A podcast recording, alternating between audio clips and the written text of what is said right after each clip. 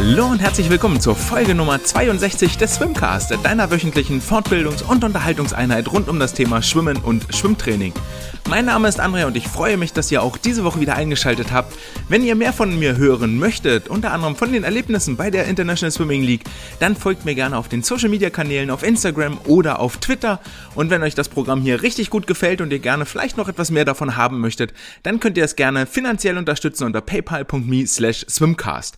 Und nun lasst uns starten mit der Folge Nummer 62. Die vergangenen sieben Tage waren eine etwas ruhigere Woche, deswegen ist das Programm gar nicht so üppig und voll geladen. Denn äh, was erwartet uns heute? Das sind zum einen die Nordländer-Vergleiche, mit denen wir uns kurz mal auseinandersetzen werden. Dann mit den aktuellen Entwicklungen an den Bundesstützpunkten gibt es ein paar Neuigkeiten und Nachrichten. Die ESL-Playoffs haben die Matches Nummer drei und vier stattgefunden, also zwei Drittel der Playoff-Phase sind durch und es geht langsam Richtung Endspurt an diesem Wochenende, Donnerstag bis Sonntag. Wer es in das große Finale der besten vier Teams äh, schaffen wird wie viele deutsche Schwimmerinnen und Schwimmer denn dort auch mit dabei sein werden. In der Wissenschaft der Woche werden wir einen kleinen Drehwurm uns holen und dann äh, gibt es zum Abschluss der heutigen Folge mal wieder eine Aufgabe der Woche, nämlich die ungarische Horroraufgabe oder auch Laszlos Liebling.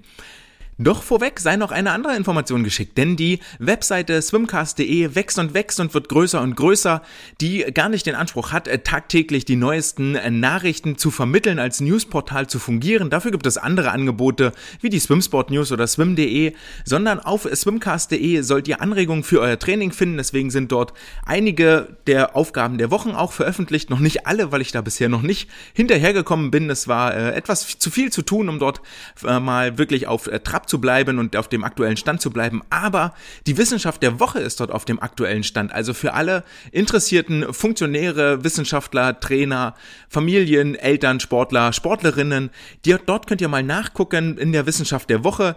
Äh, alle Beiträge, die wir in den letzten 62 Folgen behandelt haben, findet ihr dort nochmal mit dem Titel, mit einem Link zum jeweiligen Originalpaper und einer ganz, ganz kurzen Zusammenfassung, wenn es dazu noch Bildchen gibt, die ich selber gemacht habe oder die in den Papern verfügbar waren und äh, wirklich einen Mehrwert bieten, dann sind die dort auch nochmal aufgeführt. Die könnt ihr euch auch angucken. Ähm, Genau, und als Suchfunktion habe ich mir einfach gedacht, äh, relativ simpel, Steuerung F auf der Tastatur und dann könnt ihr äh, in die Suchleiste einhacken, was ihr wissen wollt, zum Beispiel etwas zum Thema Atmung, zum Thema Hit-Training, zum Thema Wände, zum Thema Starts, Staffeln und so weiter und so fort. Dann könnt ihr das einfach in die, in die Suchleiste in eurem Browser eintippen, also Steuerung F und dann öffnet sich ja unten oder wo auch immer ihr das habt, so ein Fenster. Dort könnt ihr von mir aus Brustschwimmen eintippen oder Tauchzug oder Atmung und dann werden euch ja alle Treffer angezeigt, könnt ihr euch so durch die Seite durchklicken und dann findet ihr raus, ob wir dazu schon mal wissenschaftlich etwas behandelt haben und wie denn dort die aktuelle Aussage ist. Weil das ein oder andere Ergebnis, das wir dort zutage gefördert haben, war durchaus überraschend zum Thema Staffelschwimmen zum Beispiel, dass das Staffelschwimmen der Sportlerinnen und Sportler, die dort ins Wasser hüpfen, gar nicht schneller ist als das Einzel zum Beispiel, dass die Wettkampfrasur durchaus einen Vorteil hat. Dann haben wir ganz am Anfang mal geklärt, ob Menschen denn in Wasser oder in Sirup schneller schwimmen. Wir hatten Sachen wie aktive versus passive Pause und so weiter und so fort. Also klickt euch da gerne durch und nutzt diesen Fundus um euer Wissen zu erweitern, um vielleicht mit dem einen oder anderen Mythos aufzuräumen oder um ihn bestätigt zu wissen. Ganz aktuell war ja auch mal die entscheidende Lage beim Lagenschwimmen das Thema. Und damit sind wir beim Titel der heutigen Folge. Wir sind ja nicht die Bild, die Bild-Zeitung. Bild-Zeitung war zu lang, deswegen. Wir sind ja nicht die Bild, denn heute war ursprünglich mal geplant, ein Interview mit dem Stützpunkttrainer in Berlin, mit Lasse Frank, zu veröffentlichen. Ähm, ihr erinnert euch an die Serie, die wir hatten. Nele Schulze war schon zu Gast, Kim Erhegler war zu Gast und Lasse Frank sollte die Trainerseite abdecken, die wir so im Jahresverlauf begleiten oder so lange, bis die jeweiligen Protagonisten ähm, keine Zeit mehr haben oder das Ganze sich äh, soweit erledigt hat, dass der Mehrwert nicht mehr gegeben ist. Ähm, und da wollten wir ja die, die Auslandsseite mit Kim in den USA ähm, beleuchten. Da wollten wir einmal den Nachwuchssportlerin Nele Schulze beleuchten, wie die sich so in der Doppelbelastung Schule und äh, Schwimmtraining wiederfindet mit ihrem neuen Leben auch am Stützpunkt in Hamburg. Und die Trainerseite natürlich, gerade an den Stützpunkten, wo wir sehr wenig Einblick haben, wie das Arbeitsumfeld dort aussieht. Was gehört alles zu den Aufgaben? Denn es ist weit, weit mehr als nur die Arbeit am Beckenrand. Ich schreibe einen Trainingsplan oder mehrere, weil ich habe ja eine mehrere Sportlergruppe, die alle unterschiedliche äh, Events schwimmen, alle unterschiedliche Wettkämpfe, dementsprechend unterschiedliche Anforderungen haben, sondern dazu gehört auch ganz viel administrative, ähm, administrative Arbeit in Sitzungen sitzen, Eliteschule, im Zweifel die Zusammenarbeit mit der Eliteschule des Sports koordinieren, ähm, Konzepte schreiben, sich dem DSV gegenüber rechtfertigen, sich dem DOSB gegenüber rechtfertigen und so weiter und so fort. Und all das führt eigentlich dazu, dass Lasse mir leider letzte Woche geschrieben hat, dass er dafür keine Zeit hat für dieses Interview, ähm, weil er das im Moment gar nicht, gar nicht auf die Kette kriegt selbst diese 30 Minuten zur übrigen und ähm, das glaube ich ihm auch, denn das Vorgespräch war wirklich sehr positiv und er stand dieser Idee auch wahnsinnig offen und positiv gegenüber. Aber diese Zeitbelastung, die jetzt dazu führt, dass wir dieses Interview nicht führen können, ist vielleicht auch einfach äh, symptomatisch für den Trainerberuf dort am Beckenrand und vielerlei ist auch gar keine Vorstellung, was dort alles mit dranhängt und eigentlich wäre eben schön, ähm, dort nochmal drauf aufmerksam zu machen oder das im, im, Jahresverlauf zu begleiten. Wie, wie ist das überhaupt, um ähm, mehr Verständnis zu wecken für die Trainerseite, warum es manchmal vielleicht hektischer ist oder der ein oder andere zu kurz kommt oder die Kommunikation mal nicht so ganz läuft. Warum sind wir dann nicht die Bildzeitung? Weil wir nicht wie die Bildzeitung, der ja von Annalena Baerbock ein Interview verweigert worden ist im Zuge des Wahlkampfes und die dann daraufhin eine Seite in ihrer Zeitung freigelassen hat mit den Worten, liebe Annalena, das wäre deine Seite gewesen und dann war dort nur Blankotext und äh, weißes Zeitungspapier. Wir sind nicht die Bildzeitung, das heißt, ihr müsst euch jetzt nicht 25, 30 Minuten Stille anhören, wo das Interview mit Lasse hätte stattfinden sollen können müssen, sondern wir machen nahtlos weiter und zwar mit den News aus den vergangenen sieben Tagen. Und wir beginnen mit äh, Nachrichten aus den Bundesstützpunkten. Zum einen vom Bundesstützpunkt in Hamburg, denn hier gab es zwei weitere Sportlerinnen, die sich in der kommenden Saison verabschieden werden und ihren Weg in die USA antreten, dort am College studieren, um dort Schwimmen und Studium miteinander zu verbinden und ihre sportliche Karriere voranzutreiben. Zum einen hat sich Malaika Schneider für die USA committed und die Olympiateilnehmerin Hanna Küchler wird im nächsten Jahr ebenfalls in die USA ziehen. Damit äh, sind inzwischen schon schon mindestens vier Sportler, Sportlerinnen, die in den vergangenen zwei Jahren den Stützpunkt zumindest vorübergehend, so muss man sagen, verlassen haben und verlassen werden. Denn auch Julia Mozinski und Rafael Miroslav sind aktuell in den Staaten drüben und schwimmen dort bei den verschiedenen Wettkämpfen schon zum Teil richtig, richtig schnell. Julia Mozinski hat auch die ähm, hat irgendeine Auszeichnung, ich glaube Freshman of the Week oder so war das von ihrer Uni, eingeheimst relativ ganz am Anfang der Schwimmsaison. Was das jetzt genau für den Stützpunkt in Hamburg bedeutet, der von einigen Abgängen, da ist auch vor, vor einigen Jahren ist der Ramon Klenz gegangen, Jakob Heidmann war dann auch mal in den USA, gebeutelt ist vielleicht zu viel gesagt, aber es äh, sorgt schon mal für Stirnrunzeln und hochgezogene Augenbrauen, denn dort gab es eine viel, viel versprechende Talentbasis, die jetzt so nach und nach vielleicht doch etwas bröckelt. Da können wir mal gespannt sein und sollten das vielleicht im Auge behalten, was dort im Moment los ist und wieso die Stimmung allgemein ist. Dann gibt es einen weiteren Personalwechsel am Bundesstützpunkt in, Ess, in Essen. Und zwar wird dort Jan Glocke den Stützpunkt verlassen und seine DSV-finanzierte Stelle nicht, äh, nicht weiterführen ab dem 1. Januar.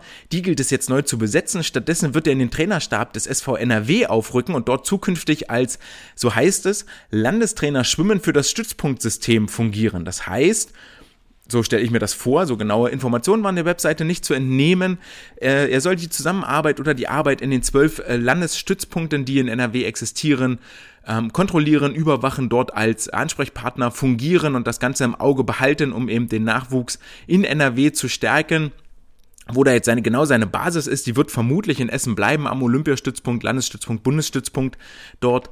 Ähm, ja, da wird jedenfalls eine neue Stelle frei, die es vom DSV zu besetzen gilt. Und das ist wohl die gleiche Stelle. Das hatte ich äh, vergangenes Jahr im Mai oder ähnliches auch schon mal angekündigt. Da war auch schon kolportiert worden, dass Jan Glocke den Stützpunkt in Essen verlassen wird. Aber vermutlich, so war jetzt auch zu hören, konnte der DSV die Stelle nicht rechtzeitig neu besetzen, sodass Jan erstmal da geblieben ist.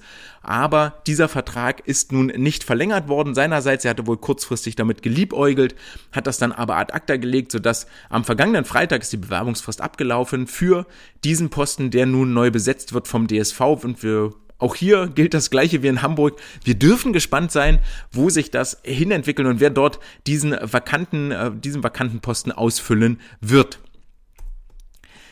Dann müssen wir zu einer traurigen Nachricht kommen, nämlich die Corona-Lage verschlimmert sich weiter. Ihr seid alle mit Sicherheit nicht äh, taub und blind und bekommt das mit aus den Nachrichten und auch inzwischen ist der Sportbetrieb wieder getroffen von den verschiedenen Maßnahmen.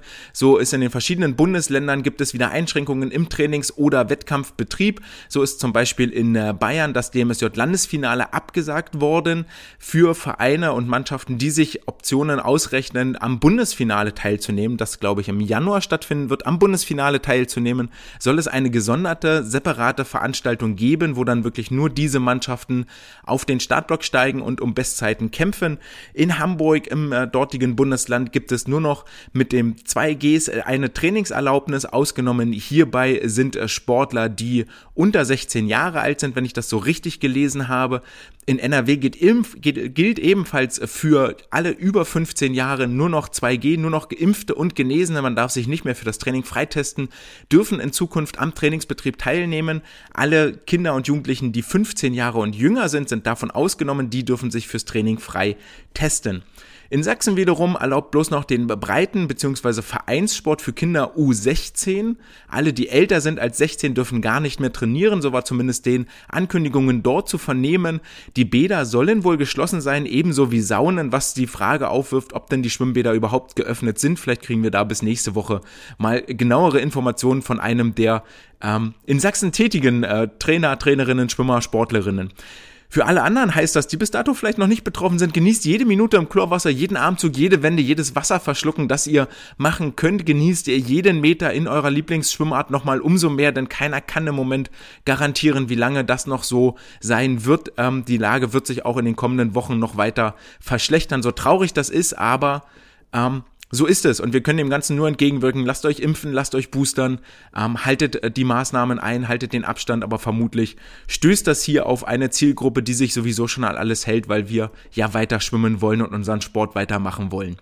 Und diese Möglichkeit gab es am vergangenen Wochenende, nämlich bei den zehn Län beim Zehn-Länder-Vergleich und beim norddeutschen Jugendländervergleich in der Berliner SSE bzw. in Rostock waren Auswahlmannschaften der verschiedenen Landesverbände am Start. Bei beiden Wettkämpfen, und das äh, war doch auffällig, hat der Hamburger Verband gefehlt, der wohl ähm, die Sportlerbasis zu klein hatte, so ist zumindest meine Vermutung noch aus den damaligen Erfahrungen, dass es ähm, immer relativ schwer war für Vereinssportler generell sich für diese Auswahlmannschaft zu qualifizieren oder dort nominiert zu werden. Dafür gab, brauchte es schon wirklich ganz herausragende Leistungen, die eine Nicht-Nominierung wirklich mehr oder weniger in den äh, Bereich eines Skandals gerückt hätten aber aufgrund der doch sehr langfristigen und ähm, langwierigen Einschränkungen im Trainingsbetrieb gehe ich davon aus, dass im Hamburger Verband, es durften ja großteils nur die Verbandsgruppen am Olympiastützpunkt trainieren und damit kriegst du keine Auswahlmannschaft zusammen, sondern der ein oder andere Sportler aus den Vereinen muss dann schon mit, um das Team wirklich zu verstärken und dort äh, so ein Drittel der Strecken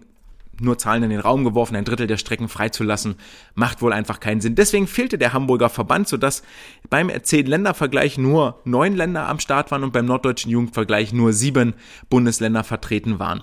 Die Auswahlteams werden in der Regel von den Landestrainern selektiert. Nach welchen Kriterien das erfolgt, ist immer so, puh, wow, so ein bisschen Pi mal Daumen. So richtig klaren Kriterien folgt das, äh, glaube ich, nicht. Je nachdem, wie groß die Talentbasis ist, fällt das mal leichter und mal schwerer. Festzuhalten bleibt allerdings, dass viele deutsche Jahrgangsmeisterschaften Teilnehmer und Medaillengewinner auch bei den DJ, von den DJM hier am Start waren. Entsprechend schnell waren die Leistungen und entsprechend flott muss man unterwegs sein. Für den Zylindervergleich in der Berliner SSE, dort waren die jüngeren Jahrgänge unterwegs auf der 25-Meter-Bahn, nämlich für die ähm, Jungs Jahrgang 2008 bis 2010, für die Mädchen Jahrgang 2010 bis 2012, was mit neun Jahren tatsächlich schon arg, arg jung ist. Hier gewann die Auswahl aus Nordrhein-Westfalen mit 1063 Punkten vor dem Berliner Team mit 971 Punkten und dem Team aus Sachsen mit 899 Punkten. Und äh, ganz ähnlich äh, gestaltete sich die Reihenfolge auch beim norddeutschen Jugendländervergleich. Die 26. Auflage fand hier in Rostock statt, ebenfalls auf der Kurzbahn für die Jungs Jahrgang 2005 bis 2007, für die Mädchen Jahrgang 2007 bis 2009. Auch hier gewann der SV NRW mit 571 Punkten vor den Berlinern, die ihrerseits 499 Punkte holten und dem Team aus Sachsen-Anhalt, das sich äh, denkbar knapp mit drei Punkten geschlagen geben musste, mit 496 Punkten auf dem dritten Platz. Vierter wurde das Team aus Niedersachsen 472 Punkte und dann gab es schon eine etwas größere Lücke zum fünftplatzierten. Gleiches gilt beim Zylindervergleich vom dritten Platz, den die Sachsen holten, auf den vierten Platz. Zu erwähnen ist noch, dass Vincent Passek einen neuen deutschen Altersklassenrekord aufgestellt hat über die 100 Meter Rücken auf der 25 Meter Bahn. In 54,75 Sekunden steht jetzt hier die neue Bestmarke. Und damit bleiben wir im Wettkampfbecken und springen allerdings von Rostock-Berlin in den Zug, in den Flieger, na, in den Flieger nicht, umwelttechnisch nicht so richtig gut, in den Zug und düsen einmal quer durch die Republik nach Eindhoven zur International Swimming League oder wie ich es in dieser Woche genannt habe, The Greatest Swim Show on Earth. Denn ich hatte das Glück, am Donnerstag und am Sonntag jeweils vor Ort live dabei sein zu können. Mit einer Presseakkreditierung war der Zutritt möglich und ähm, das war schon ziemlich beeindruckend, was sich dort für ein Event auftut, was sich dort für eine Show auftut. Und es ist ein wirklicher Jammer, dass es äh, unter ohne Zuschauer stattfinden muss jetzt im Folgenden. Ich weiß gar nicht, ob zum großen Finale am 3. und 4. Dezember dann Zuschauer wieder zugelassen sind. Ich meine nicht, so war zumindest mal zu vernehmen, dass die vor, vor ähm, dass die vorläufigen Beschränkungen in den Niederlanden erstmal bis zum 4., äh, bis zum 5. Dezember bis zum Sonntag also gelten.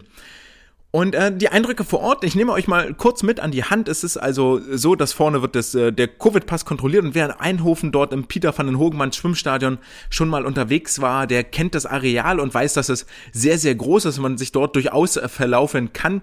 Ähm, sehr interessant fand ich, dass das äh, Venue tatsächlich, dass die, dass die Anlage nicht exklusiv nur für die ISL reserviert ist, sondern parallel dazu in den äh, diversen Nebenbecken, die dort sind, auch normales, reguläres Kinderschwimmtraining und äh, Erwachsenenschwimmtraining stattfindet. So war es am Donnerstag, als sich die Halle verlief, haben sich dort in einer der, der Flächen, haben sich die äh, Flaschentaucher auf ihr kommendes Training vorbereitet, unter anderem. Es liefen dir Kinder und äh, Eltern entgegen und auch am Sonntag, als ich dann da war, war die Zuschauertribüne schon relativ voll. Ich habe mal durchgezählt, es waren so 50 Personen, die dort saßen gegenüber von den, äh, von der, von den Teamboxen, also quasi auf der Seite, von wo die Kamera auch filmt, filmt der Richtung Teamboxen und das ist auch die Seite, wo äh, Sitzplätze freigegeben sind für Medienakkreditierung, für die ESL-Family, für Betreuer anderer Teams, für, ähm, ich hatte den Eindruck, dass dort auch äh, Analytiker der verschiedenen Teams saßen und die Rennen mitgefilmt haben. Am Sonntag zum Beispiel waren dann auch die Betreuer vom Energy Standard Team, die nicht im Wasser waren, dort mit vor Ort, der Cheftrainer und die Trainer um sich die Wettkämpfe anzugucken. Also das war dort besetzt, die Tribüne mit 50 Personen, wobei ich, wie gesagt, nicht den Eindruck hatte, dass das alles nur Staff-Member waren, die mit einer Akkreditierung ausgestattet sind, sondern auch der ein oder andere sich dort mehr oder weniger reingeschummelt hat. Das ist grundsätzlich möglich, das sei hier an der Stelle gesagt, ohne jemanden animieren zu wollen oder ja, also es findet ohne Zuschauer statt und wer das Risiko eingehen möchte, das liegt in seiner eigenen Hand. Ich erzähle nur, wie es ist. Und dann kann man durch diesen Komplex laufen und äh, so geschah es auch, dass ich mich dann dort irgendwo umzog und dann auf dem Weg in die Schwimmhalle ist ja relativ simpel, ist ja eigentlich in jeder Halle gleich. Betrittst die Umkleide zur einen Seite, gehst zur anderen Seite raus, dann ist ein Gang, dann gehst du Richtung Duschen und äh, am Ende der Duschen ist die Tür, die in die Halle führt und so war das hier auch, so dachte ich zumindest. Ging dann also Richtung Dusche rein, sah auch äh, so, so ein Männchen dort stehen, das äh, Richtung, Richtung Männertoilette, Richtung Männer-WC äh, zeigte und ging dann einen Schritt weiter durch diesen kleinen Durchgang. Rechts äh, eröffnete sich die, die Dusche, links war das äh, Männerklo und ein, ein, und im gleichen Raum, einen Schritt weiter, ging es dann links äh, weiter in einen Raum und dort guckte ich hin und dort wusste ich gerade äh, eine Frau die Hände, eine von den DC-Sportlerinnen, DC Trident-Sportlerinnen. Und wir tauschten ein bisschen erschrockene Blicke aus. Ich natürlich, weil ich eher so keine Ahnung hatte, wo ich jetzt hin muss. Sie so nach dem Motto, was willst du denn jetzt hier? Ich denke, ich habe mich verlaufen, steht da irgendwo in der Frauendusche rum. Geh noch mal zurück. Denke ich, nee, da ist doch das Männerschild. Okay, geh geradeaus weiter. Tür war zu, bin dann also rumgerammelt dort. Hatte überhaupt keine Ahnung. Dann kam noch eine zweite DC-Sportlerin mit dabei und das war super, super unangenehm, äh, weil ich dann eine von den beiden auch fragte so, ey, bitte kann mir irgendjemand den Weg aus diesem Labyrinth zeigen, halt auf Englisch und so. Und ich so, ja, wo willst du denn hin? Sag ich, na, in den, in den Wettkampfpool da, ins Wettkampfbecken möchte ich hier. Und dann sagt sie, ja, komm, komm, folge mir einfach, ich äh, führe dich dahin. Naja, und dann musste man rückwärts aus der Dusche wieder raus, einmal links ums Eck, Tür ging auf und dann war dort das große Wettkampfbecken und die äh, wirklich beeindruckende, der beeindruckende Aufbau rundherum. Das war sehr maximal unangenehm, aber äh, immerhin, ich hatte die Akkreditierung dabei und äh, bin nicht rausgeflogen dabei. Von daher, wenn man sich nicht verläuft, ist es vielleicht sogar möglich, auf die Zuschauerränge zu kommen. Long story short. Dann war ich dort vor Ort. Die Stimmung war wirklich herausragend. Am Wochenende nochmal deutlich besser von den Teams als am Donnerstag. Am Wochenende waren dann die äh, Kali Condors am Wasser, London Raw, das LA Current und das Team Iron. Und da war schon deutlich mehr ähm, Stimmung zu, zu erleben als am Donnerstag mit äh, den Toronto Titans, DC Trident, mit den ähm, Aqua Centurions und dem Team von Energy Standard. Und damit kommen wir auch zum äh, Match, nämlich zum Match Nummer drei, das Energy, die Titans, äh, Aqua Centurions und die DC Trident auf dem Startblock sah. Und es gestaltete sich im Großen und Ganzen wie zu erwarten war. Das Energy-Team schwamm vorne weg, grundsätzlich nicht so dominant wie erwartet, aber letztlich ungefährdet zu einem Sieg mit 584 Punkten, 180 Punkten Vorsprung vor den Toronto Titans, die immer noch auf der Männerseite extrem knapp und kurz aufgestellt sind, wie schon in der vergangenen Woche. Und das würde mich doch arg wundern, wenn sich das zur nächsten Woche ändert. Sind ja zwei Sportler ausgefallen bei den Toronto Titans. Ähm, Überraschend war tatsächlich, dass äh, vor allen Dingen von vorne weg die 100 Meter Delfin gewann nicht das Team aus Energy, nämlich mit Sarah Sjöström, die gegen die Toronto Titans Schwimmerin Louise Hansen verlor. Das war so eine kleine Überraschung. Die Lagenstaffeln wurden ebenfalls nicht dominiert vom Energy Team. Hier gewann gerade bei den Frauen gewann das Team aus äh, Toronto. Bei der männlichen Lagenstaffel hat es schon einen erheblichen Kraftakt von Klimen Kolesnikov über die 100 Meter Freistil am Ende bedurft, um das Team der Aqua Centurions, die, die sehr, sehr starken Männer zu besiegen, die damit mit nur 700 Rückstand den zweiten Platz in der Lagenstaffel belegten und der Schlussschwimmer von den Aqua Centurions durchaus mit diesem Ergebnis etwas gehadert hat. Überraschend stellte sich das Team der DC Trident dar, denn die waren eigentlich im Vorfeld, sollte chancenlos sein, zumal mit Andreas Vasarios auch ein Sportler fehlte, über die langen Strecken für viele Punkte sorgt. Doch das kam äh, deutlich anders, als im Vorfeld zu erwarten war. Lasst uns das Ganze mal so ein bisschen Tag für Tag durchgehen, denn die Aqua Centurions dominierten am ersten Tag die Bruststrecken über die 200 Meter Brust, wurde Arno Kaminga Zweiter. Über die 50 Meter Brust holten die Centurions den ersten und dritten Platz. Über die 50 Meter Brust bei den Frauen holten sie den ersten und den zweiten Platz und sorgten somit für ein ordentliches Punktepolster am ersten Tag gegenüber den DC Trident. In der 400 Meter Freistilstaffel überzeugte Shiban Horhi mit einer 51,37 als Startschwimmerin, schwamm sie damit auch die schnellste 100 Kraulzeit aller Starterinnen, selbst die, die danach noch mit fliegendem Start starten durften durften. Die äh, Leistung von Shiban Hoi setzt sich auch fort über die 400 Meter Freistil und hier war es ein äh, lange erwartetes und wirklich fieberhaft erwartetes. Wer der Insta-Story gefolgt hat, der hat das mitgekriegt. Von mir auch fieberhaft erwartetes Duell mit Summer McIntosh, das wirklich nicht enttäuschte, denn die beiden schwammen Kopf an Kopf, Zug um Zug, ihre Bahnen um Bahn und es war eigentlich schon relativ klar, dass Shiban Hoi hinten raus, wenn Summer das nicht vor, vorher wegschwimmen kann, dass Shiban wohl auf den letzten 50, 75 Metern mehr Kraft und mehr Energie haben wird, denn auf den kurzen Strecken über die 100 Freistil ist sie deutlich schneller als Summer McIntosh und so kam es auch, dass die beiden quasi Kopf an Kopf, Fuß an Fuß auf die letzten 50 Meter gingen und dann Horhi ihre Schnelligkeit ausgespielt hat in 357,07 mit sieben Zehnteln Vorsprung vor Summer anschlug 357,75. Für beide bedeutet das einen neuen nationalen Rekord für Shiban, für die äh, Hongkonger Föderation und für Summer McIntosh für die kanadische, für den kanadischen Schwimmverband. Über die 50 Meter Freistil schwamm Ben Proud in 20,64 Sekunden eine neue Bestzeit und damit einen neuen britischen Rekord. Über die 50 Meter Freistil der Damen schwamm Sarah Sjöström in 23,08 Sekunden. Nur 15 Hundertstel über ihrem eigenen Weltrekord. Und hier dürfen wir mit Sicherheit gespannt sein, sowohl für Shiban Horhi, die am zweiten Tag über die 200 Meter Freistil für Furore sorgte, für Sarah Sjöström und ähm, für also einige Weltrekorde sind hier durchaus in, äh, in Gefahr im Finale in den kommenden zwei Wochen noch zu fallen, beziehungsweise dann auch im Dezember bei der Kurzbahn-WM in Abu Dhabi. Ein Überraschungssieg gab es über die 50 Meter Rücken durch den DC Trident-Schwimmer Mike Nikolaev in 22,67 Sekunden, der damit fünf Zehntel vor dem Rest des Feldes anschlug und das war beileibe kein Fallobst, denn auch die Olymp der Olympiasieger Klimen Kolesnikov und Evgeny Rilov waren hier mit, im, mit am Start und mit im Wasser und das war schon beachtlich, dass er sich hier so, so deutlich äh, durchsetzen konnte.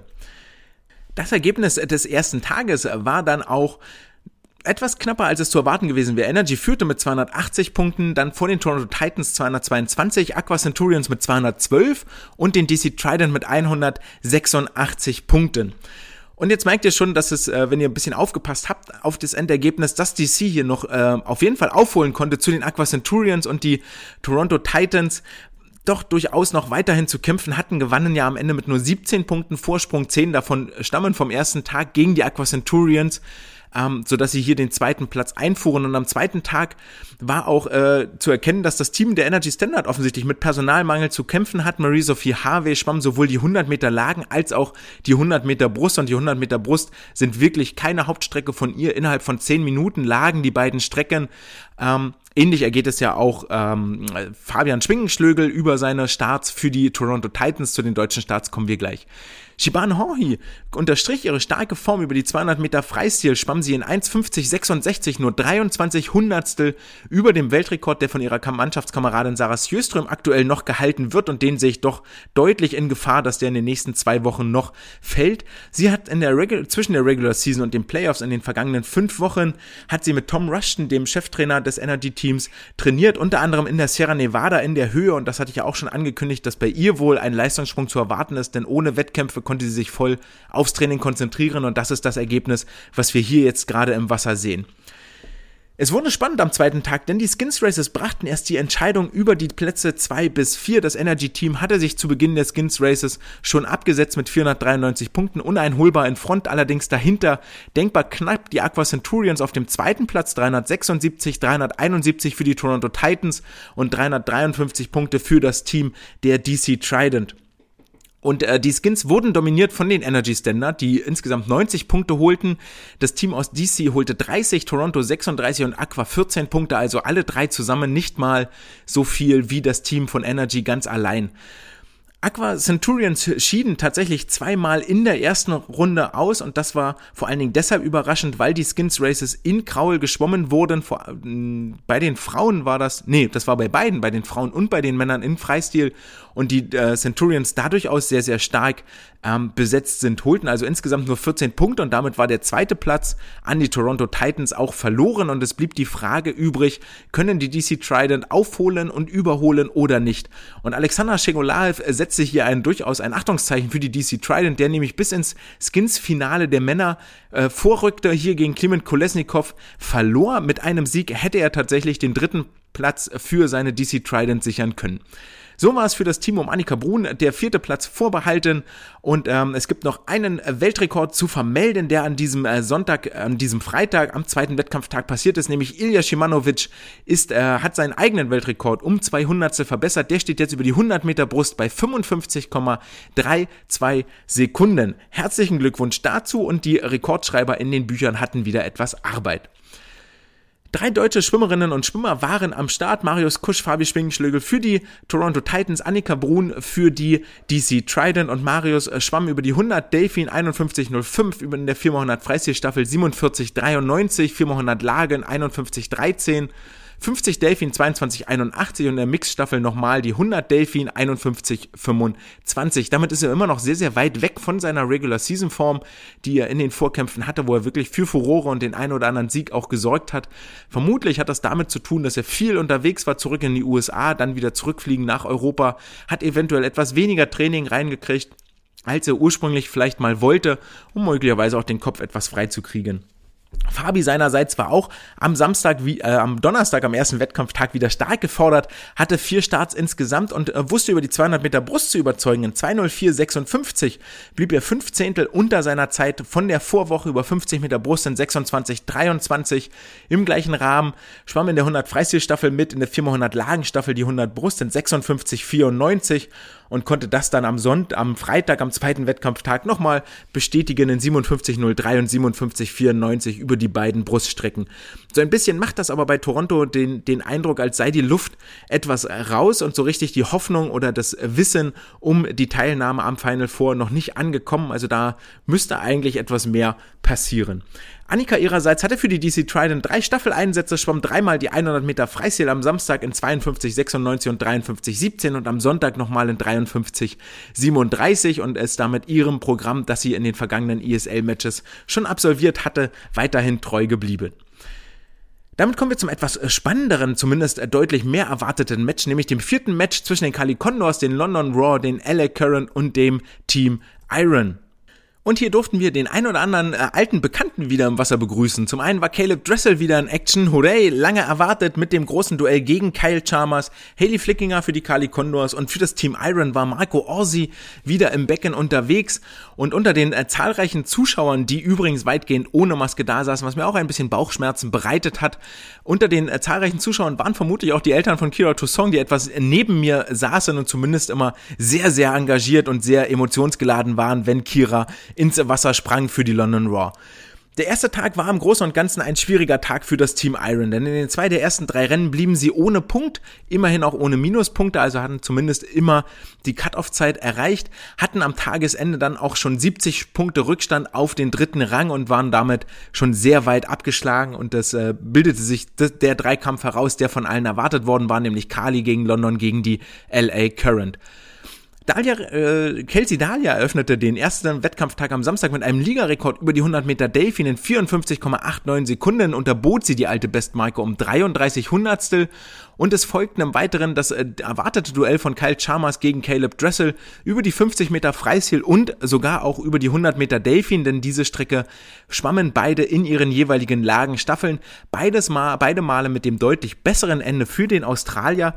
Caleb sieht noch überhaupt nicht fit aus, hatte wohl einiges äh, zu kämpfen, hat ja sich ja ein neues äh, Tattoo stechen lassen am Bein, das auch bewundert werden konnte und ähm, hat daraufhin wohl einigen Trainingsausfall zu beklagen gehabt und ähm, so nach und nach wird die sehr lange Olympiasaison wohl auch für ihn etwas lang.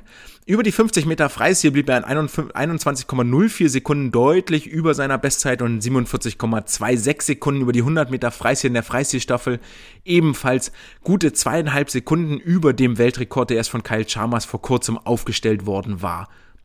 Dann wiederholte sich ein äh, Spiel vom Vortag, als Shiban Horhi den schnellsten Split aller Freistilschwimmer über die 400 Freistilstaffel hinlegte. So gelang es auch äh, Kyle Chalmers als Startschwimmer für die London-Staffel den schnellsten Split aller Teilnehmer, aller Männerteilnehmer ins äh, Wasser zu schwimmen, nämlich in 45,53 Sekunden konnte ihm keiner das Wasser reichen.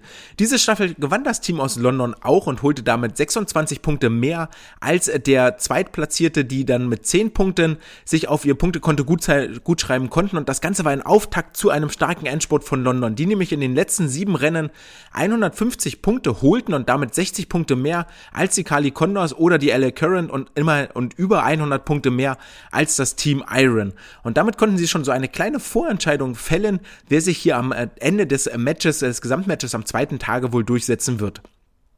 Im Zuge dessen gewann Duncan Scott auch die 400 Meter Freistil der Männer, der in 50,28 Sekunden wieder ein irres Angangstempo vorlegte, ähm, das, wo ihm keiner folgen konnte und das erinnert uns so ein bisschen an die vergangene Woche und da hatte ich ja mal gemutmaßt, dass es wohl kaum einen oder wenige DSV-Schwimmer gibt, die das auch auf der Kurzbahn schwimmen können. Es stellte sich heraus im Laufe der vergangenen Saison 2021 oder jetzt 21, 22, weiß nicht mehr genau, ähm, gab es wohl doch immerhin so 20 äh, Sportler, die hier schneller waren als die 50 50,20 Sekunden, die Duncan Scott als Angangstempo in seinem 400 Freistilrennen gewählt hat. In 3,39,11 gewann er das Rennen dann auch. Rang 2 ging nach diesem ersten Tag an die LA Current, Rang 3 für die Kali Condors äh, und äh, es führte das Team aus London, das überall Punkte mitnahm, gar nicht so richtig eine Schwäche hatte. Und es wird wohl auch hinter den Kulissen gemunkelt, dass sie die Niederlage, die sie eine Woche vorher gegen die LA Current einstecken mussten, ordentlich gewurmt hat, weshalb sie etwas mehr getapert haben und deutlich ausgeruhter in dieses Match gingen. Es war alles in allem eine dominante Vorstellung für das Team aus der britischen Hauptstadt, denn auch am zweiten Tag hält London den Vorsprung konstant, hat Schwächen natürlich über die 100 Meter Brust, womit Adam womit Adam Peaty und Kirill Prigoda zwei absolute Punktesammler fehlen. Über die 50 Meter Delfin sind sie ebenfalls nicht so stark und die 200 Meter Freistil. Also so am Mittelweg das im Mittel, Mittelteil des zweiten Tages, dort ähm, straucheln sie immer ein bisschen. Auch Emma McKean kann über die 50 Meter Delfin höchstens als Verlegenheitslösung herhalten. Ebenso wie ich finde, dass Kira Toussaint nicht in den Kraulstaffeln oder über die Kraulstrecken eingesetzt werden sollte. So richtig überzeugend finde ich die beiden abseits ihrer Hauptstrecken tatsächlich nicht. Auch Emma McKean hat jetzt nicht die dominante Tauchphase, dass du sagst, okay, die 50 Delfin regelst du darüber, dass du 30 Meter unter Wasser bist. Ein starker Schlussspurt sichert den Londonern dann aber final den Sieg über die 400 Meter Lagen und die Skins Races, denn hier gewinnt Minna Atherton die Rückenskins und äh, Christian Diener zieht für die ähm, Londoner ins Finale der Rückenskins bei den Männern ein. Äh, bei den Männern dann wiederum kein Mann von den Kali Condors, der es in die zweite Runde schafft, sowohl Coleman Stewart, der Weltrekordhalter über die 100 Meter Rücken, der völlig außer Form aussieht, als auch Justin Ress überleben die erste Runde. Sie scheiden beide dort aus und damit war der Sieg für London dann auch fest. Weiterhin äh, Caleb Dressel, wie erwähnt, schon außer Form. Er gewinnt die 100 Lagen zwar allerdings nur so mit Mühe und Not. In 51,67 Sekunden muss sich da dem Angriff von äh, Duncan Scott erwehren. Nee, von Tom Dean ist das, glaube ich. Oh, ich verwechsel die beiden immer. Von einem der beiden. Tom Dean oder Duncan Scott erwehren. Bleibt auch zweieinhalb Sekunden über seiner Bestzeit, die gleichzeitig Weltrekord ist. Fatalerweise, aber so ist es nun mal. Und der 100 Delfin Split in der Lagenstaffel sind auch nur 50,76 Sekunden und damit liegt er zum Beispiel 1,6 Sekunden hinter dem Starter Tom Shields für die LA Current. Es bleibt festzuhalten nach diesem Match, dass die Kali-Männer extrem schwach sind. Coleman Stewart zum Beispiel bei weitem noch nicht mehr, noch nicht so schnell wie in der Regular Season, hat vielleicht auch damit zu tun, dass er vom US-Verband nicht für die äh, Kurzbahn-Weltmeisterschaften nominiert worden ist und damit er so eine kleine Motivationsstelle erhalten hat. Dann kommt Caleb Dressel und dann kommt sehr, sehr lange nicht viel. Da gibt es durchaus noch den einen oder anderen bekannten Namen. Nick Fink, Justin Rest, Jesse Putz, Eddie Wang, die alle ähm, sehr, sehr flott unterwegs sind, äh, die aber antreten müssen gegen Ilya Shimanovic im Finale dann äh, schlussendlich, die antreten müssen gegen Kyle Chalmers über die graue Sprintstrecken, die antreten müssen gegen Chet Leclos über die 200 Delfin, 100 Delfin und da wird's dann schon eng, da können die genannten einfach nicht Pint halten. Eddie Wang verliert gegen Chet Leclos, Justin Rest, Jesse Putz werden gegen Kyle Chalmers verlieren auf den Graulstrecken und Nick Fink wird gegen Ilya Shimanovic verlieren auf den Bruststrecken. Und das äh, ist dann doch vielleicht ein kleiner Sorgenfalte, die sich auf dem Management, äh, auf der Managementstirn von den Kali Condors ausbreiten wird. Die Londoner gewinnen dieses Match mit 534 Punkten vor den Kali Condors mit 474, den LA Current mit 438 und dem Team Iron mit 324 Punkten. Und äh, festzuhalten bleibt, wenn ihr euch nochmal wirklich was angucken wollt von diesem Match, dann guckt euch die 50 Freistil der Frauen an, denn hier sind die Top 3 mal wieder innerhalb von einer Sekunde. Ihr erinnert euch zurück, das hatten wir bei den Männern im ersten Match, meine ich, auch schon mal. Abby Weitzel für die LA Current gewinnt in 23,90 und dahinter schlagen Emma McKean und Ranomi Kromowidjojo an in 23,91 Sekunden. Ebenfalls erwähnenswert ist, der Match-MVP wird nämlich Duncan Scott, der insgesamt 60 Punkte sammelt und ein ganz, ganz seltenes Phänomen schafft, denn er gewinnt das MVP-Rennen, Rennen, MVP-Rennen, ohne an den Skins Races teilgenommen zu haben. Und das ist sehr, sehr schwer, denn dort gibt es richtig Punkte zu holen. Zweiter wird Ryan Murphy, der die Skins bei den Männern gewinnt. Dritte wird Lily King, die auch nicht an den Skins teilnimmt, aber immerhin noch über Staffeleinsätze viele Punkte sammeln kann. Das alles bleibt Duncan Scott verwehrt, der wirklich über die Einzelstrecken, über die 400 Meter Lagen, über die 400 Meter Freistil hier so viele Punkte holt, dass er tatsächlich der wertvollste Schwimmer in diesem Match wird. Wie ist das Wochenende aus deutscher Sicht gelaufen? Insgesamt sind theoretisch vier Sportler, Sportlerinnen am Start gewesen. Wirklich im Wasser waren nur drei. Wirklich nennenswert im Wasser waren sogar nur zwei aber das alles soll äh, die Leistung gar nicht schmälern. Denn gar nicht im Wasser war Leonie Kuhlmann, die das Wochenende frei hatte. Ähm, das gleiche galt für Marie Petruschka am Sonntag und ähm, hat sich damit mit ihr zusammen und ihren Teamkameraden auf die Unterstützung am Beckenrand fokussiert und ihre Stimme strapaziert. Im Moment äh, warte Leonie einen kleinen Trainingsblock zu absolvieren Richtung WM in Abu Dhabi, die ja doch den äh, finalen Höhepunkt bilden soll und hat sich daraufhin einen sehr intensiven Trainingsblock gegönnt und den Wettkampf ausgelassen. Marie Petruschka war nur am Samstag Samstag im Wasser in der 400 Freistilstaffel in 53,60 Sekunden schwamm sie sehr, sehr flott, war damit eine Sekunde schneller als in der Vorwoche und äh, war zusammen mit Katrin Demler von der Hochzeit von Jessica Steiger wiedergekehrt, denn die hat am Freitag ihrem Verlobten das Ja-Wort gegeben, wo auch einige DSV-Sportlerinnen und äh, Sportler man, ich habe bloß von Sportlerinnen gesehen, wo einige DSV-Sportlerinnen auch eingeladen waren und das auf Social Media auch geteilt haben. Muss eine sehr, sehr schöne Feier gewesen sein. Herzlichen Glückwunsch zur Hochzeit auch hier an dieser Stelle, von dieser Stelle. Und Maria und Katrin Demler haben diesen Kurztrip genutzt ins Ruhrgebiet, um dort äh, teilzunehmen an der Hochzeit, sind dann wieder zurück nach Eindhoven, um dort ihre Kali Condors im Wettkampfbecken zu unterstützen. Katrin Demler war im Wasser über die 400 Meter Freistil. Am Samstag in 406,85 blieb sie nur fünf Zehntel über ihrer Bestzeit und über die 100 Meter Lagen schwamm sie in 1.01.00 äh, eine neue Bestzeit und über die 400 Meter Lagen ebenfalls in 4.35,35 eine neue Bestzeit äh, knabberte hier nochmal drei Zehntel ab von der Zeit, die sie erst letzte Woche neu aufgestellt hatte. Herzlichen Glückwunsch zu diesen Erfolgen, die ihr feiern durftet. Und dann gibt es natürlich eine Person, die das Wochenende komplett überstrahlt hat und das ist Christian Christian Diener für die London Raw, der am Samstag zwei neue deutsche Rekorde schwamm, einmal über die 200 Meter Rücken in 1,49,04, nun hier die Bestmarke hält, alleinig in 53,44 und 55,6 Sekunden schwamm. Die letzten 50 Meter in 27,6 Sekunden. Und wir erinnern uns zurück, dass er auch beim letzten Match schon auf den ersten 100 Metern richtig Tempo gemacht hat, dann aber das, die, die Geschwindigkeit nicht so richtig halten konnte. Und das ist ihm diese Woche gelungen. Und der Lohn ist ein neuer deutscher Rekord, ich glaube sechs Zehntel unter der alten Bestmarke, vor allen Dingen, weil die letzten 50 Meter, diese 27,6, eineinhalb Sekunden schneller waren als noch vor sieben Tagen deutlich dynamischere Tauchphase müsste hier als Ursache genannt werden, wenn ich so die beiden Rennen vor meinem geistigen Auge nochmal vergleiche. Es folgten die 50 Meter Rücken in 22,84 Sekunden, was für ihn eine neue Bestzeit in dieser ISL-Saison bedeutet und den deutschen Rekord damit nur um 800 verfehlt hat, den er bereits innehält. Und über die 4x100 Meter Lagen, sein zweiter Einsatz über diese Strecke, wir erinnern uns zurück, letzte Woche der erste Einsatz in der Lagenstaffel, diese Woche der zweite Einsatz, in 49,65 Sekunden seinen auch erst in dieser ISL-Saison aufgestellten deutschen Rekord nochmal um drei Zehntel unterbot und nun über alle drei Rückenstrecken der alleinige Rekordhalter ist. Herzlichen Glückwunsch zu diesem herausragenden Samstag der auch von einem Sonntag nochmal gekrönt wurde, über die 100 Rücken in 50,13 Sekunden. Nicht ganz die Leistung erreicht wie vom Vortag. Und in den Rücken Skins in 22,8 Sekunden die erste Runde überlebt, in 23,8 Sekunden die zweite Runde überlebt. Und dann im großen Finale gegen Ryan Murphy in 24,99 Sekunden als zweiter angeschlagen. Und da merkt ihr schon, dass von der ersten zur letzten Runde zwei Sekunden Zeitabfall sind. 22,83 ist auch nur noch 700 über dem deutschen Rekord. Und dieser Abfall verdeutlicht die Anstrengung, die notwendig war, um jeweils in die nächste Runde einzuziehen. Und gerade die erste Runde war sehr, sehr schwer zu überleben. Das war ein super, super enges Feld. Ähm, und dann kam die zweite Runde. Auch hier galt es sich richtig zu strecken. Naja, und dann bleibt in der dritten Runde bloß noch so viel übrig, um den zweiten Platz zu belegen, aber zwei Sekunden langsamer zu schwimmen als auf den ersten 50 Metern. In der Summe reicht das damit für ihn zu Platz 8 im MVP-Ranking und damit, soweit ich das jetzt hier in meinem bescheidenen Wissensschatz verankert habe, ist das äh, für die höchste Platzierung, die je ein deutscher Schwimmer in dem ESL-Ranking äh, erreicht hat. Letzte Woche hatte ich ja Fabi Schwingenschläge schon hervorgehoben, der Platz 24 belegt hatte.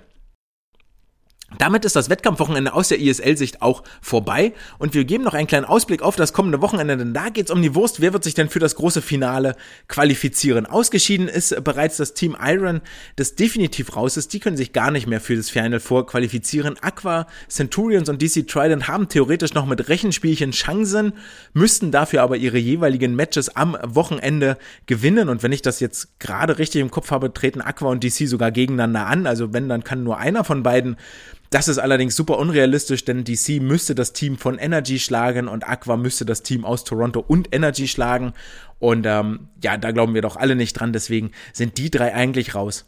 Definitiv weiter sind eigentlich das äh, Team der Energy äh, Standard, der London Raw und der Kali Condor, sodass es auf ein Duell zwischen den LA Current und den Toronto Titans hinausläuft. Und die LA Current können am Donnerstag und Freitag bereits vorlegen im Duell mit London, mit Energy und mit DC. Genau. Und damit hat sich die erste Aussage auch schon erledigt, denn Aqua und DC treten offensichtlich nicht gegeneinander an. Ähm, das heißt, DC könnte gewinnen und Aqua könnte gewinnen, aber nur wenn DC Trident sich gegen das Team aus LA, aus Ener von Energy und aus London durchsetzt. Christian Diener, Annika Brun können wir damit am Donnerstag und Freitag im Wasser beobachten. London wird wohl nicht nochmal so stark sein, sind aber auch, wenn sie nur Dritter werden, jetzt in diesem Rennen, in diesem Match immer noch weiter. Vermuteter Zieleinlauf sollte wohl sein. Energy gewinnt, LA wird Zweiter, London wird Dritter. DC wird dann Vierter. Damit hat LA neun Punkte auf seinem Konto nach dieser Playoff-Phase. Was dann wiederum für Toronto bedeutet, dass sie in ihrem Match am Wochenende gewinnen müssen, damit Fabi Schwingschlögel und Marius Kusch zusammen mit äh, der Trainerin äh, Nadine Lemmler, die dort am Beckenrand steht, ähm, beim großen Finale in Eindhoven dabei sein können.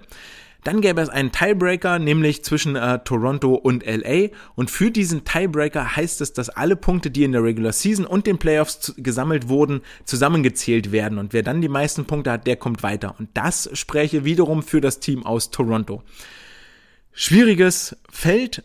Wir werden äh, berichten nächste Woche, wer denn dann äh, final im Finale steht. Erstmal freuen wir uns auf äh, weitere unterhaltsame Wettkämpfe mit den besten Schwimmern und Schwimmerinnen der Welt. Ähm, ich werde mit Sicherheit mich nochmal ins Auto setzen und am Freitag und am Sonntag vor Ort sein. Und wer dann also Lust hat, kann das, äh, kann das ein oder andere Ergebnis im Instagram-Kanal verfolgen. Das bringt uns jetzt zur Wissenschaft der Woche. Und hier bleiben wir auf der Kurzbahn. Es geht nämlich unter dem Titel Swimming Turn Performance, The Distinguishing Factor in 1500 Meter World Championship Freestyle Races. Fragezeichen, von Polach und, äh, und, und Forscherkollegen aus Polen am 30.06.2021 veröffentlicht in den BMC Research Notes. Wer den Titel jetzt nicht so schnell übersetzen konnte, es geht um die äh, Wendenleistung als unterscheidenden Faktor in 1500 Meter Freistilrennen bei den Weltmeisterschaften. Und die Motivation hierin dahinter dieser Fragestellung ist eigentlich relativ klar. Zum einen, wir besprechen das, weil die Kurzbahn WM jetzt vor der Tür steht, nämlich vom 16. bis 21.12. in Abu Dhabi. Ähm, und was liegt da näher, als sich da auch mal mit Kurzbahnthemen explizit zu beschäftigen? Und der Hauptunterschied zwischen dem 50 Meter und dem 25 Meter Pool ist äh, wahnsinnig offensichtlich, ist nämlich die Bahnlänge und damit die Anzahl der Wenden. Wir haben also auf der Kurzbahn ungefähr doppelt so viele Wenden wie auf der Langbahn. Und jetzt maximieren wir diesen Wendeneffekt mal und gucken uns die 1500 Meter Freistil an, rollen uns also 59 Mal um unsere eigene Achse und äh, überlegen dann, okay, welchen Einfluss hat das eigentlich auf die finale Platzierung und auf die Schwimmleistung und ist es so, dass diejenigen, die bessere Wenden machen, am Ende auch weiter vorne sind oder ist die Schwimmleistung immer noch entscheidend? Wie machen wir das? Es ist ein bisschen unbefriedigend jetzt, denn wir machen das mal wieder retrospektiv. Das heißt, wir gucken zurück in die Vergangenheit, auf vergangene Wettkämpfe und analysieren diese, wie es dort gelaufen ist. Das ist jetzt nicht unbedingt der Traum eines Wissenschaftlers, sich die Vergangenheit anzugucken, zu gucken, okay, wir haben das die Sportler A, B, C, D, F gemacht und äh, daraus schließen wir jetzt rück, daraus schließen wir jetzt, wie es in Zukunft zu laufen hat. Denn ähm, viel, viel schöner wäre es, wenn wir wirklich eine Theorie entwickeln, aus der wir eine Vorhersage ermöglichen können. Ähm, und damit einen Blick in die Zukunft auch erhaschen können. Das ist der große Unterschied zwischen Theorien und Glauben oder Mythen. Theorien ermöglichen äh, Vorhersagen für die Zukunft im Gegensatz zum Beispiel zu Verschwörungsmythen, die wenig Rückschlüsse zulassen für das, was in Zukunft kommen wird, sondern nur sagen, ah, es ist so gelaufen, weil und daraus aber sich nicht ableiten lässt, es wird in Zukunft dieses, jenes passieren, wenn A, B passiert. Bei Theorien ist das Ganze etwas handfester. Hier heißt es, okay, machst du A, dann wird auf jeden Fall B passieren. Zum Beispiel lasse ich den Apfel los, dann fällt er nach unten und Isaac Newton auf den Kopf. Retrospektiv allerdings können wir Hinweise darauf geben, warum jemand gewonnen hat ähm, aber wie erwähnt, können wir daraus nicht zwangsläufig schlussfolgern, dass dies wieder so geschehen wird. Als Beispiel nehmen wir mal die 1500 Freistil bei Olympia zur Hand, wo Bobby Fink auf der Schlussbahn so unvorhersehbar schnell war, dass das eigentlich nicht das, das konnte nicht prognostiziert werden. Also es gab, glaube ich, keinen, der das wirklich so in der Art erwartet hat, auch niemand bei den Amerikanern. Und ähm, schließen wir jetzt daraus, okay, wenn du die 1500 Freistil gewinnen möchtest, dann halte einfach mit dem Rest mit und mach deine Grundschnelligkeit so schnell, dass du auf den letzten 50 Metern gewinnst. Schließen wir daraus eine Taktik, die wir jetzt im Trainingsprozess implementieren, das würde ich mal so im Großen und Ganzen verneinen, sondern dass wir hier wirklich einen Einzelfall haben. Und solchen Erkenntnissen, die wir aus Vergangenheitsereignissen gewinnen, stehen wiederum Theorien gegenüber, die uns ermöglichen, den Trainingsprozess so zu gestalten, dass wir davon ausgehen können, eine Gesetzmäßigkeit, wenn wir A machen, wird B folgen. Zum Beispiel Antriebskonzepte sind die ganzen Geschichten oder theoretische Technikmodelle zu den Delfin-Kicks, ähm, die da zum Beispiel symmetrisch sein müssen um die horizontale Achse, ähm, hinsichtlich Antriebskonzepte, hinsichtlich Geschwindigkeit, Effizienz, wenig Geschwindigkeitsschwankungen, weil das energieeffizienter ist, lange Züge, damit du wirklich viel deiner Kraft ins Wasser umsetzt und möglichst wenig über Wasser nutzlos den Arm nach vorne bringen musst, vergeudete Energie. Das sind Antriebskonzepte, wo wir sagen müssen, okay, das können wir theoretisch untermauern mit Rechenmodellen, mit, mit Computersimulationen und so. Ähm, naja, gut, lange Rede, kurzer Sinn. Was haben die Sportler jetzt hier, äh, was haben die Forscher und Forscherinnen jetzt hier gemacht? Sie haben sich äh, über Videoanalyse die Kurzbahn-WM 2018 angeguckt und die Langbahn-WM 2019 in Guangzhou und äh, in Hangzhou war die Kurzbahn-WM zweimal in China und haben sich dort jeweils die acht Finalisten angeschaut. Haben dabei jeweils eine Schwimmstrecke definiert und eine Wendenstrecke, die Wendenstrecke definiert als fünf Meter vor der Wand bis fünf Meter nach der Wand und haben jetzt hier diese, diese, ähm, einzelnen Rennabschnitte auseinandergenommen, zeitlich auseinanderklamüsert und für diese acht Finalisten, die dort jeweils auf dem Startblock standen, also 16 Sportler insgesamt, für diese acht Kurzbahn- und acht Langbahnfinalisten, mal aufgeschlüsselt, wie war denn deren Schwimmleistung, wie war deren Wendenleistung und ähm, deckt sich das am Ende mit der Finalplatzierung, die sie gemacht haben. Und als Ergebnisse kam zum einen erstmal zutage, dass die Schwimmzeit auf der Kurzbahn mit 558 Sekunden deutlich kürzer ist, als sie das auf der Langbahn ist, nämlich dort beträgt sie 738 Sekunden. Von der Gesamtrenndauer nimmt die Schwimmzeit auf der Kurzbahn 64 Prozent des Gesamtrennens ein, auf der Langbahn 83 Prozent des Gesamtrennens. Das heißt, hier wird schon mal ganz klar deutlich, dass äh, das Schwimmen auf der Langbahn wesentlich höheren Stellenwert hat als auf der Kurzbahn. Das steckt sich natürlich in der Wendenzeit nieder. Wenn ich also äh, 10 Meter von dieser 25 Meter Bahn wegnehme, ist das ja deutlich mehr, als wenn ich 10 Meter von der 50 Meter Bahn wegnehme. Die Wendenzeit im Mittel für die äh, Finalteilnehmer betrag auf der, betrug auf der Kurzbahn 303 Sekunden, also gute fünf Minuten sind die Sportler nur mit Wende beschäftigt und auf der Langbahn 147 Sekunden, also zweieinhalb Minuten, die sie dort nur mit Wende beschäftigt sind. Heißt wieder in Prozenten ausgedrückt, 35 Prozent, also ein gutes Drittel der Gesamtzeit verbringen die Sportler auf der Kurzbahn mit Wenden, auf der Langbahn sind das Ganze nur 16 Prozent, die sie damit verbringen. Überraschenderweise war die Wendenzeit, die die Sportler auf der Kurzbahn und auf der Langbahn benötigen, gar nicht so unterschiedlich. Auf der Kurzbahn brauchen sie für diese 10 Meter 5,07 Sekunden. Auf der Langbahn brauchen sie für diese 10 Meter 5 Meter in, 5 Meter aus der Wand raus 5,14 Sekunden. Also nur 7 Hundertstel länger. Es gab allerdings einen anderen Unterschied in der Wendenzeit zwischen der Kurzbahn und der Langbahn. Und zwar auf den ersten 500 Metern war quasi gar keine Differenz zu erkennen. Dann wurden die Zeiten auf der Kurzbahn allerdings signifikant langsamer, auf der Langbahn hingegen gab es über den Rennverlauf keine Änderung in den Wendenzeiten. Was schließen wir daraus? Oder das schließen die, die, die Forscher, Forscherinnen gar nicht so direkt, so wirklich, sondern ist eher ein Satz, der mich zum Nachdenken angeregt hat. Ähm, nämlich, wenn die Kurzbahnwendenzeiten über den Wendenfall, über die Streckenverlauf immer langsamer werden, was ist der Grund dafür? Ist das und ich schließe daraus, dass das so ein bisschen muskuläre Ermüdung ist. Und zwar der Beine im Abstoß, dass der Abstoß nicht mehr so kräftig ist, dass dort diese Explosivität nicht mehr so kommt. Wer mag das den Sportlern auch verdenken, wenn sie sich 59 Mal von der Wand abstoßen und zwischendrin noch schwimmen müssen? Alles fein.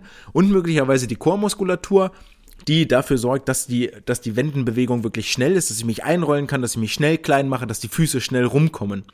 Des Weiteren möglicherweise auch, dass wenn ich langsam an die Wand reinschwimme, wird die Rolle an sich auch langsamer, also das Schwimmtempo abnimmt, dann nimmt auch die Rolle ab, das Rolltempo ab und so weiter und so fort.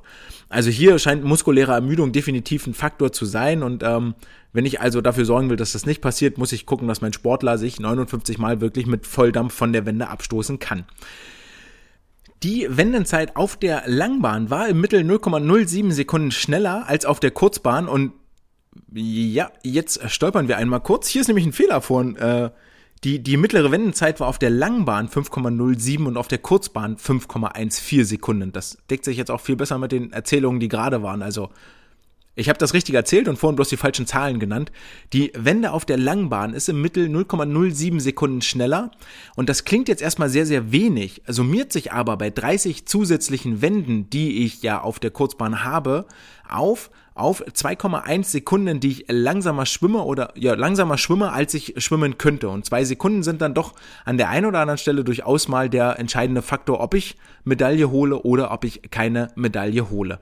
Und so war es auch hier, nämlich hatte die Wendenzeit Einfluss auf die Finalplatzierung bei sechs beziehungsweise drei Schwimmern.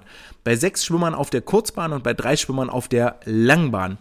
Bei der Kurzbahn-WM war es so, dass der Zweitplatzierte gegenüber dem Sieger eine Schwimmzeit von 545 Sekunden hatte und der Sieger eine Schwimmzeit von 550 Sekunden. Das heißt, der zweite platzierte Final hatte die schnellste Schwimmzeit und der Sieger hatte eigentlich die zweitschnellste Schwimmzeit. Allerdings hatte der zweitplatzierte bei der Kurzbahn WM die viert langsamste, äh, die viertschnellste oder viertlangsamste läuft, glaube ich, aufs gleiche hinaus, die viertschnellste Wendenzeit nur und verliert hier gegenüber dem schnellsten und dem späteren Sieger 5,18 Sekunden. Also bei 59 Wenden sind das so gute fast eine Zehntel, runden wir es auf, sagen wir, ist es eine Zehntel, die ja bei der Wende langsamer ist als der Sieger und das hat ihn letztendlich die Goldmedaille gekostet. Noch extremer wird das Ganze. Der dritte war nur der sechstschnellste Schwimmer. Also der, der die Bronzemedaille geholt hat, kann eigentlich gar nicht schwimmen. Er war in diesem Feld nur der sechstschnellste Schwimmer aber in der Summe bis zu 14,9 Sekunden schneller bei den Wänden als die, als die schlussendlich viert, fünft und sechst Platzierten. Also er holt bei den Wänden 14,9 Sekunden raus, war damit die, hatte damit die zweitschnellste Wendenzeit gegenüber dem viert, fünft und sechst Platzierten. So sagen es hier die äh, Forscherinnen und Forscher. Bei der Langbahn-WM gilt ähnliches, denn hier war der Drittplatzierte, der am Ende die, die Bronzemedaille umhängen durfte, der war im Schwimmen 1,7 bzw. 1,9 Sekunden schneller als der spätere Sieger und der spät, spätere Zweitplatzierte. Allerdings hat er bei der Wende gegenüber dem Sieger und dem Zweitplatzierten 3,6 bzw. 2,7 Sekunden jeweils verloren und dann am Ende des Tages halt auch den, äh, den Titel verloren.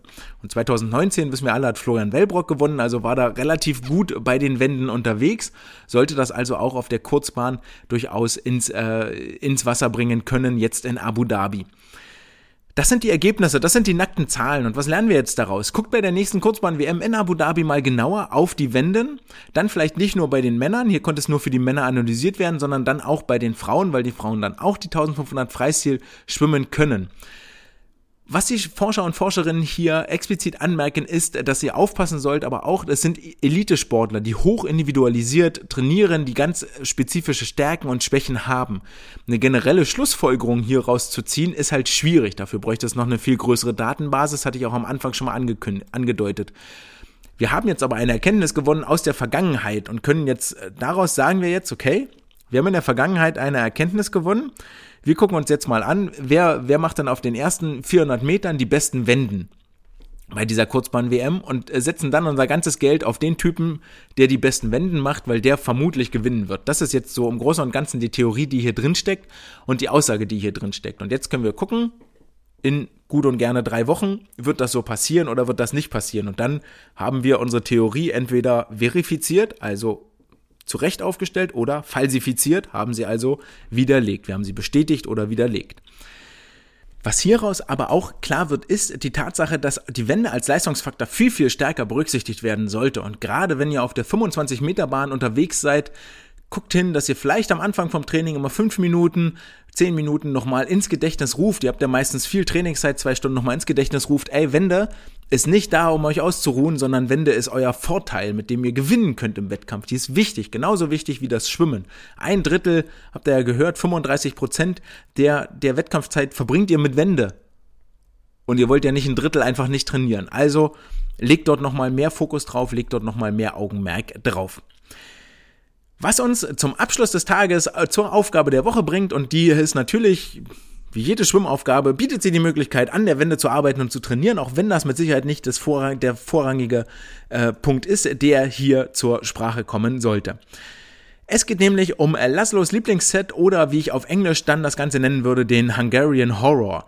Und das Ganze ist äh, entstanden aus einem Interview mit Laszlos Che, das äh, Brett Hawk geführt hat und der sagte, der stellte dort diese Aufgabe vor, die er im Laufe seiner Karriere jede Woche ähm, ein bis zweimal geschwommen ist, in der Regel dann auch immer das zweite Mal, sollte schneller sein als das erste Mal. Und äh, jetzt werdet ihr gleich einmal mit den Ohren schlackern, aber wer sich mit der Karriere von Laszlo Che auseinandergesetzt hat, wird darin erkennen, aha, das könnte äh, daher kamen also seine ganzen olympischen Silbermedaillen und der hat ja eigentlich auch immer nur gegen den, den größten aller Zeiten, gegen Michael Phelps oder gegen Ryan Lochte verloren.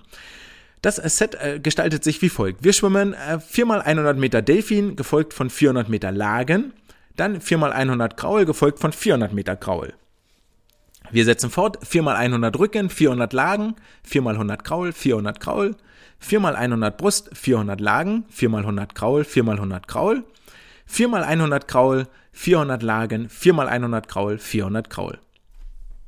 Ihr seht also, wer jetzt schnell mitgerechnet hat, der kam drauf, dass das 16 mal 400 sind, also 6,4 Kilometer im Gesamtumfang eigentlich gar nicht so viel. Ist eine nette 2-Stunden-Einheit, die ihr damit füllen könnt und dann äh, gehen die Kiddies wieder nach Hause und äh, kaufen sich neue Schultern auf dem Heimweg, bevor sie sich ins Bettchen legen. Das war's dann auch für diese Woche. Es war mir eine Freude, euch zu unterhalten, euch die ESL Playoffs näher zu bringen, mit der Wissenschaft der Woche Begeisterung fürs Wendenschwimmen zu entdecken, ein paar Neuigkeiten aus dem DSV-Lager zu erzählen, konnte hoffentlich etwas Verständnis wecken für all die Trainerinnen und Trainer da draußen, die zu wenig Zeit haben, um sich um alles zu kümmern, was ihnen am Herzen liegt, sondern überladen sind mit Arbeit und nur ganz, ganz wenig Zeit haben. Drücke die Daumen, dass ihr ganz, ganz lange trainieren dürft und äh, wünsche auf all den Wettkämpfen, die jetzt am Wochenende stattfinden, vielleicht ist ja der ein oder andere von euch auch bei den deutschen Mastersmeisterschaften jetzt in Essen am Start, ansonsten bei all den Wettkämpfen, die ihr noch besuchen könnt und bei denen ihr teilnehmt, viel Erfolg, viele neue Bestzeiten, gute Laune, genießt die Zeit mit euren Freunden, Freundinnen, mit euren Trainerinnen und Trainern und wenn ihr nochmal nachlesen möchtet, was wir in der Wissenschaft der Woche besprochen haben, nicht nur diese Woche, sondern in den vergangenen 62 Episoden, dann geht gerne auf die Homepage swimcast.de unter dem Reiter Wissenschaft findet ihr alle Beiträge nochmal aufgeführt. Jetzt aber wirklich, das war's für diese Woche. Gut nass, frohes Schwimmen. Wir hören uns nächsten Donnerstag. Ciao.